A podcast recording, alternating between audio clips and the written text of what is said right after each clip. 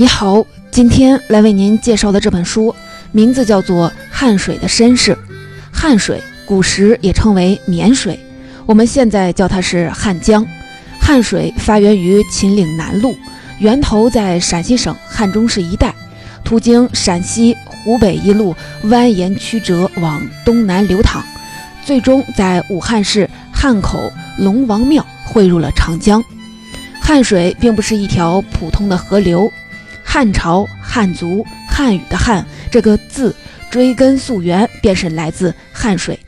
如果说黄河孕育了居庙堂之高的儒家文明，汉水流域则是道家文明的发源地。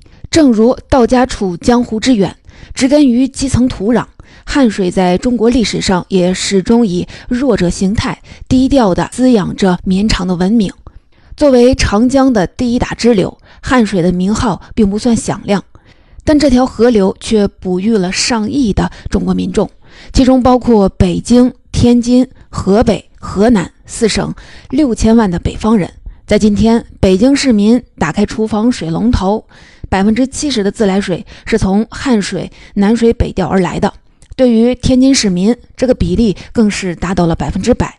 因此，了解汉水的身世，既是在回望中华文明的过去，也是在感受生活的脉搏。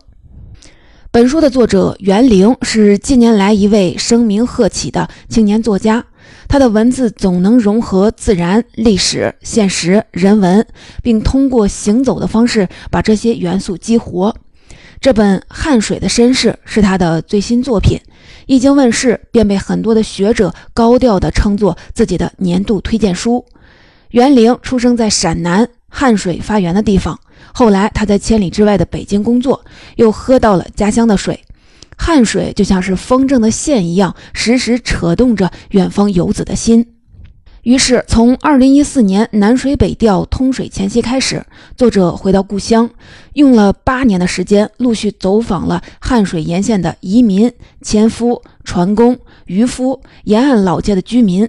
这些人的过往记忆，共同构成了全书的五个部分：南水北调的故事、移民的故事、航道变迁的故事、捕鱼的故事，以及水稻环保的故事。如果换一个角度来看，其实，每一条有生命力的河流，往往兼具两类身份。首先呢，是提供水源，这和民众的存活与成长有关；其次是作为渔场和航道，这与民众维持生计、追求更好的生活有关。下面我就分别从汉水的这两种身份入手，一起走进汉水的身世。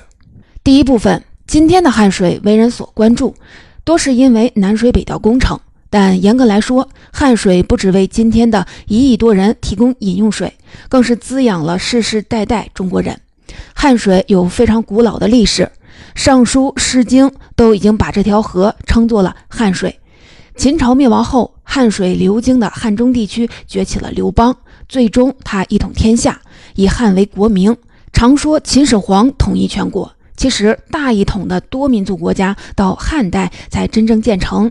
随后衍生出汉族、汉字、汉服，为中华文明抹上了底色。汉代时期的汉水曾经享有很高的地位，与黄河并称。它处于中央王朝直接控制的地带，承担着长安、洛阳两京的漕运。而在以后的历史当中，随着王朝的东移，长江干流的地位逐次上升，由边缘而中心。黄河不甘寂寞，屡次泛滥。汉水则沉寂了一千多年，直到前些年南水北调工程才再次的获得人们的关注。北方缺水，因此南水北调，汉水被选为水源，是因为它的水量足够大吗？在南水北调工程通水前夕，央视导演前往汉水拍摄专题纪录片。当他看到汉水，第一个感觉不是壮美，竟然是太小了。汉水流域降雨量不够充沛，水量比众多的长江一级的支流贫弱。汉水全流域年均净流量为五百七十七亿立方米，相当于湖南境内湘江的四分之三，实在担不起长江第一大支流的名号。长江有许多的支流，为什么偏偏选择水量不足的汉水承担起南水北调、哺育中国北方的重任呢？最初汉水确实没被重视。新中国成立初期，国家相关部门考虑到北方缺水的状况，于是把长江各条主要的支流都调研了一遍。考察组先后提出了多项宏伟的调水计划，例如说把金沙江、大渡河、岷江等西南各条大江串联起来，一路北上，穿越秦岭，与黄河上游的瑶河连接。随后再开凿多条的输水路线，把水引向西北，灌溉青海的柴达木盆地，穿越甘肃进入新疆，浇灌塔里木盆地、塔克拉玛干大沙漠，最后跨越天山，经乌鲁木齐北上至当时的苏联国境。有人把这一系列的工程称作是“万里长河计划”。并写出“开凿长河十万里，万丈高山把头低，古今风沙大戈壁，明日春风扁河西”的诗句。在这气势宏浑的调水的蓝图当中，汉水的身量实在是不值一提。无论哪条路线，汉水只是作为长江水北上的小小的中转站，都没有什么独立的意义。但站在今天回看，汉水却是那个宏大蓝图当中唯一真正经历了开工建设的。早在考察组奔赴天南海北勘探调水路线的一九五八年，汉水的丹江口水库就已上马建设了。这是由于丹江口建坝是当时最容易启动的，其他的调水路线都需要巨大的工程量。如今不起眼的汉水丹江口水库已然是南水北调最重要的枢纽之一，与长江的。雄浑和黄河的激越相比，汉水的性格一直都是低调温良的。这种性格也塑造了流域的历史文化。如果说黄河流域传承的是入世的儒家文明，那汉水沿岸就是出世的道家世界。从东汉开始，古代中国的统治中心逐渐的远离汉水流域，于是汉代末年的张鲁政权兴起于汉中。后来，当地逐渐流行起对张天师、紫阳真人的信仰。陕南有个紫阳县，由此得名。汉水进入湖北后，则有著名的武当山，这是道教信仰的圣地。唐代，汉水中游襄阳出了著名的诗人孟浩然，他曾多年在鹿门山中隐居学道，放弃了儒家正统的仕途，追慕老庄归隐之道。孟浩然朴素清越的诗句，正代言了汉水的灵魂。不过啊，孟浩然并不是一位天生的隐士，他在古代又被称为是曲者，曲有退隐的意思。但这种退隐并不意味着他放弃了对世间万物的关切，他的感知仍然灵敏。只因为屡试不被重用而无法施展才能做点实事，他想做一番事业，但因无法实现，便不再留恋。于是他接受了躬耕，保有一份清白，能拿得起，也能放得下。与孟浩然相近，汉水同样有一种无道则隐，有道则现的风骨，只是低调与务实。汉水还不足以成为南水北调的优选。汉水柔顺的特征也为它带来了另一种品质——清澈。古籍中记载：“湘水天下至清。”流淌于湖南的湘江最初是清澈的。汉水的水质与湘江齐名。但湘江流域富含多重金属矿藏，近代工业化导致它失去了原有的品质。低调的汉水，尤其是汉水中上游，成为清澈水源的主要代表。近年来，经勘察显示，在中国大江大河的水系之中，汉水的水质最清洁，上中游长期保持着一到二类水的品质，稍加处理就可直接饮用。对比之下，长江干流的水质大体为三类。湘江为三至四类，东线大运河则低至四到六五类，这也使汉水成了南水北调最为理想的水源地。不过，汉水有清澈的品质，这种表达未免有点矫情了。陕南安康市环保局水质保护科科长李继平曾经感慨：“其实是汉水流域的不发达为他带来了优势。调水之前，汉水中上游各省市始终处于不发达状态。”粗略的以国内总产值对照，二零零八年汉水流经的安康市 GDP 为两百四十一亿元，汉中市为三百六十六亿元。二零二零年安康市是一千零九亿元，汉中市是一千五百九十亿元。尽管翻了几番，但仍然不能和陕西关中地区相提并论。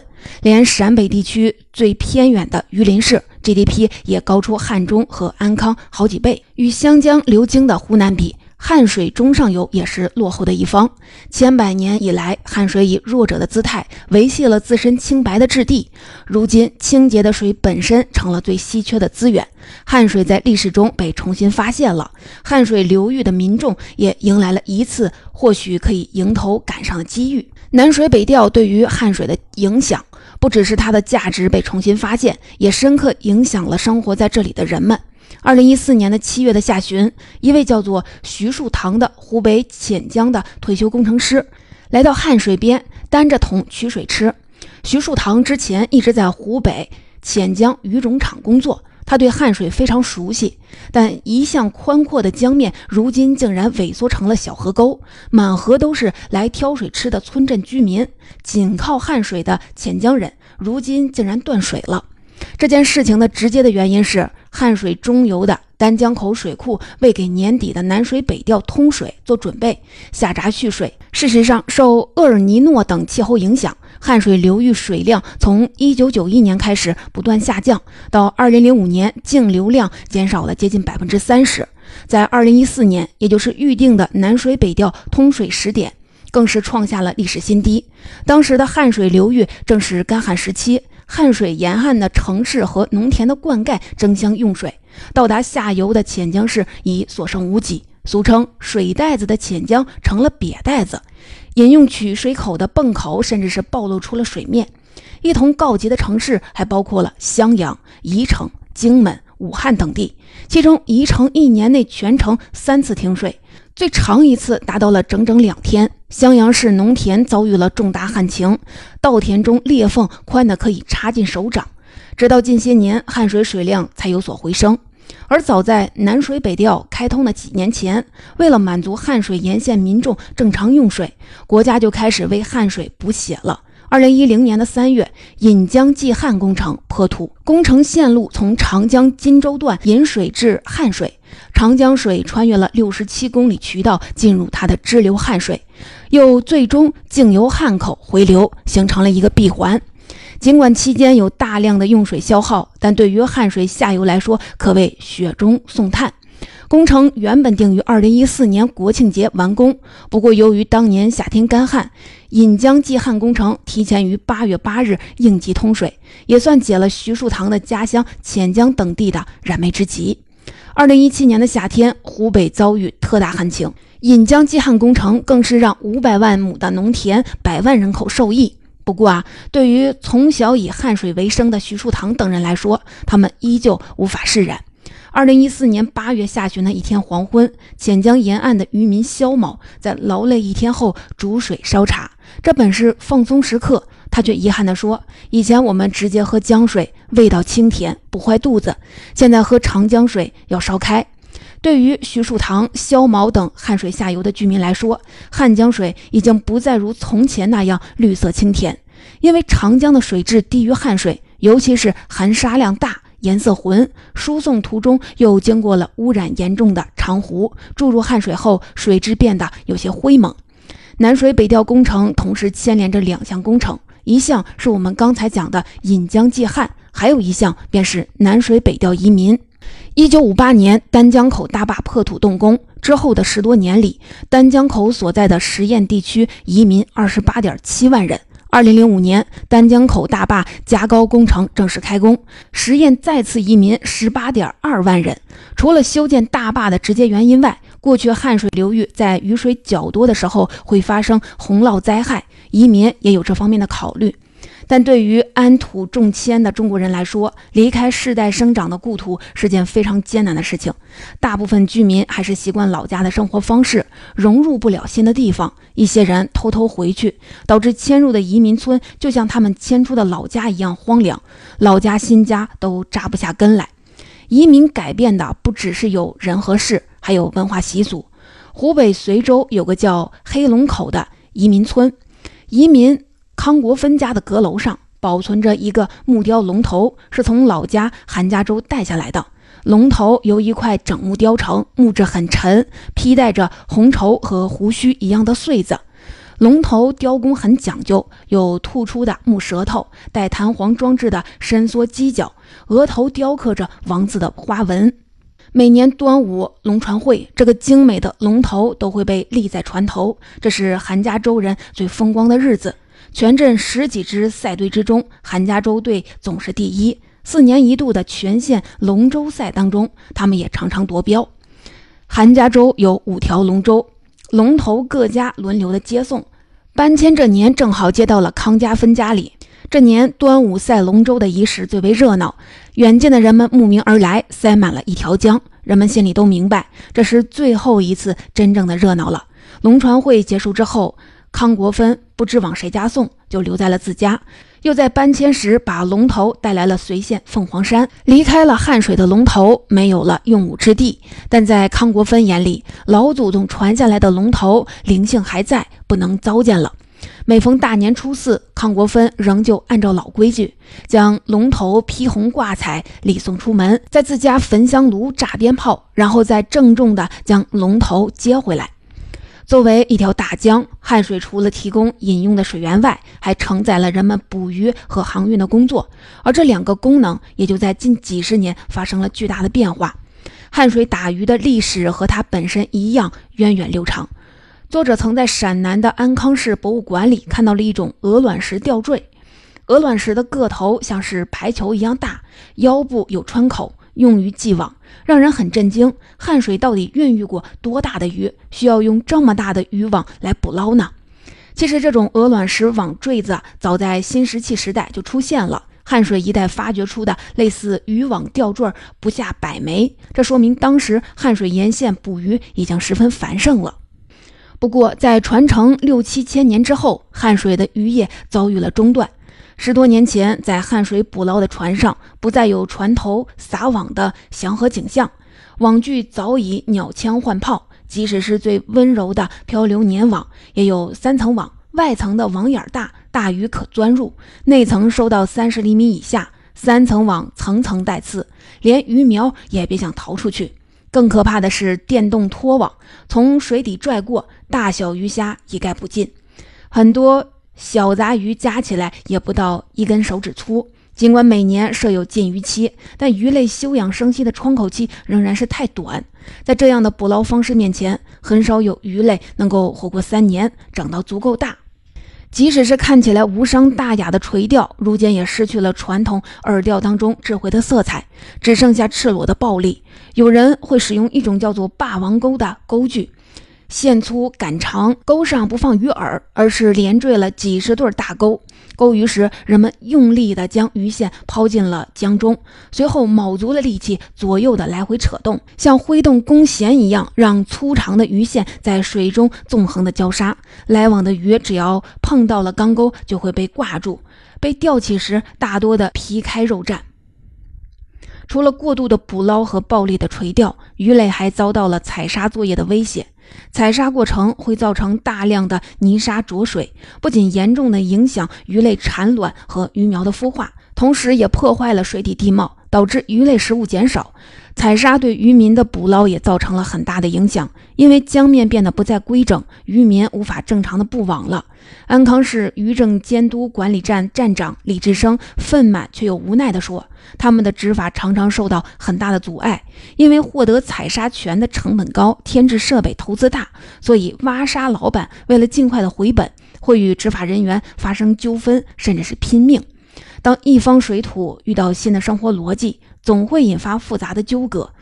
汉水沿岸的人们曾以优良的水质为傲。”但近几十年，大量工厂将污水排进了汉水中，汉水的风姿不在了。当地政府出资修建了污水处理厂，但维护清澈水质的成本是非常高的。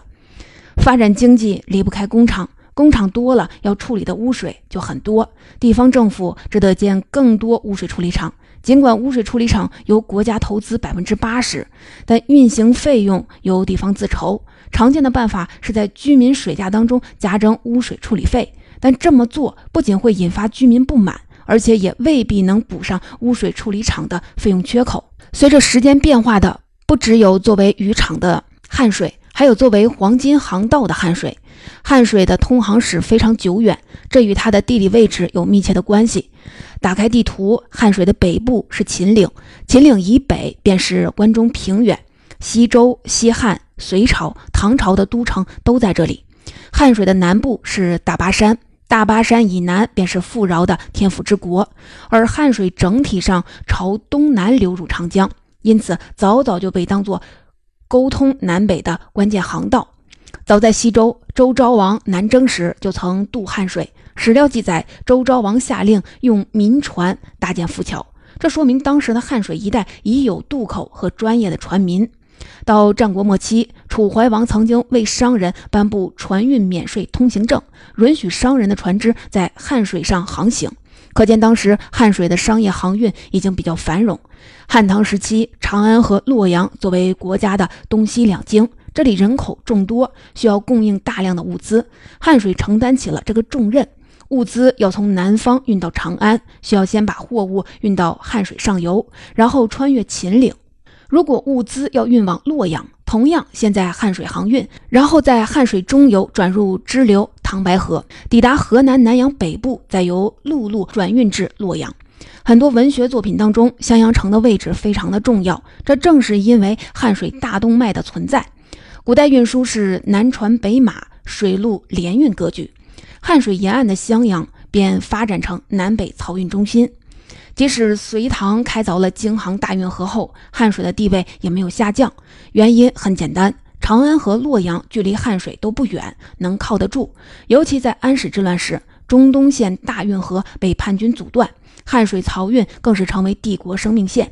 直到南宋末期，从南方运到北方的粮食和茶叶，从北方运到南方的盐和明矾，巩固着汉水沿线的繁华。元明清时期，都城迁到了北京，汉水仍然是地区性的水运要道。汉水航运的繁荣，也使汉水沿线的襄阳、南阳等地也涌现出了一批名人：政治家诸葛亮、文学家孟浩然、书法家米芾，都是此中俊杰。以上是一幅历史的远景图。如果把镜头拉近，我们看到的是一个个依托汉汉水水运为生的人。汉水边曾经生活着许多常常在鬼门关徘徊的纤夫，他们的谋生手段是用牵绳拉船。二零一六年，作者在湖北随州一个移民村前遇到了一位八十三岁的老人，他叫韩正龙，他的胸膛被晒成了古铜色，脚踝患有风湿，这就是常年做纤夫工作造成的。不过啊，成力最重的部分还是肩膀。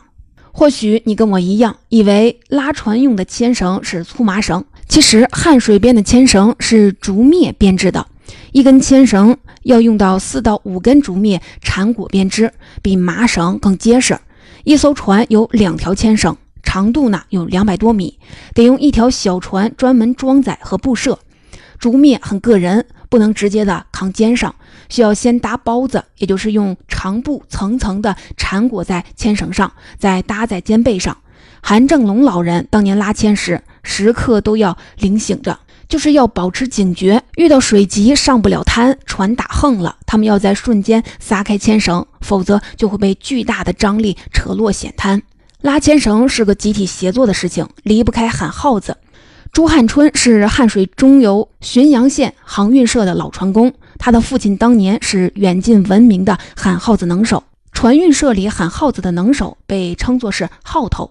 当年最有名的号头，据说是姓赵，排名老幺，众人呢尊称为幺爷，镶着一口大金牙。此外，还有一位霍三爷，再下来就是朱汉春的父亲，也是百里挑一的能人。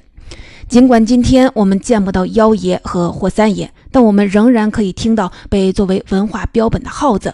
拉牵绳的号子被称作是上水号子，这种号子高亢急骤，替纤夫把气提上来。当喊到“压”着一声，纤夫也跟着喊“压”，同时使劲儿的往前扑。这时船会向上移一步，这样一次次重复，纤夫听着号子发力才能统一。号子乱了，船就有翻的风险。在汉水两侧的滩地上，纤夫伴随着号子，日复一日的工作着。在船上，远远望去，最引人注意的是拦头，阻拦的拦，船头的头。他们拿一件长木桨或者是竹篙站在船头，发现前方有暗礁等危险，眼疾手快撑一杆子，解除危机。听起来考验蓝头的是观察力，不用耗体力。其实啊，蓝头的工作危险系数也很大。年过八十岁的楚建中，年轻时有一次给别人驾船，在船头拿起竹篙当蓝头，一篙撑得近了，船开得又急，篙被别到了船舷下面，巨大的反弹力把楚建中甩了出去，落在了漩涡之中。楚建中不大会水，幸好漩涡把他旋到了岸边，才躲过了一劫。船上责任最重大的船长，他们在当地有个颇受敬重的称呼，叫太公。全船的安危都在太公手里。他们不仅要熟悉航道，而且要凭借精确的手法、灵敏的反应、恰当的力道，掌握好手中的舵。我们在影视剧当中看到的船舵是圆形方向盘，太公掌舵的船舵位置在船尾，由一根舵把连接水下的舵身。太公利用杠杆原理搬动舵把。舵身就在水下来回的摆动，控制船的航向。但在液压装置发明之前，太公只能靠人力搬舵，与水流抗衡，有时甚至会把舵给搬断，人有可能被别下船去。与纤夫的工作比，太公更耗费精力；与蓝头的工作比，太公又耗体力。全船安危系于一身，因此无愧于太公这个称号。但随着汉水上出现了大坝，各地的铁路通车，纤夫、蓝头、太工这些职业已经渐渐沉睡在了记忆里。唯独耗子以文化标本的形态被保存在了博物馆和纪录片里。总结这本汉水的身世，我就为您介绍到这里。汉水与我们的民族与语言同名，哺育了中国历史上第一个大一统朝代，孕育了统一的文化。作为长江的最大支流，汉水尽管有过辉煌的过往，但他的品格更像是一位清贫的君子，含蓄温和。在他滋养下的沿岸民众也是低调的，他们与千年流淌的汗水一同，默默地迎接着生活的流转变迁。作者袁凌吃着汗水长大，为了获得更好的教育、更多的工作机会，乘船沿着汗水离开了家乡。在他心里，总觉得有笔账还没还完。于是他循着记忆回到熟悉的汉水江畔，八年间走访了上百人，为汉水这一方世界辑谱出一部色彩斑斓的传记。每个人的心里都有一条河，在成都人心里它是锦江，在杭州人心里它是钱塘江。这些河流与汉水一样，它们承载着三个功能：提供生活用水，哺育民众长大；作为捕捞的渔场，维持民众的生计；作为船只的航道，把民众。送向远方，追寻更好的生活。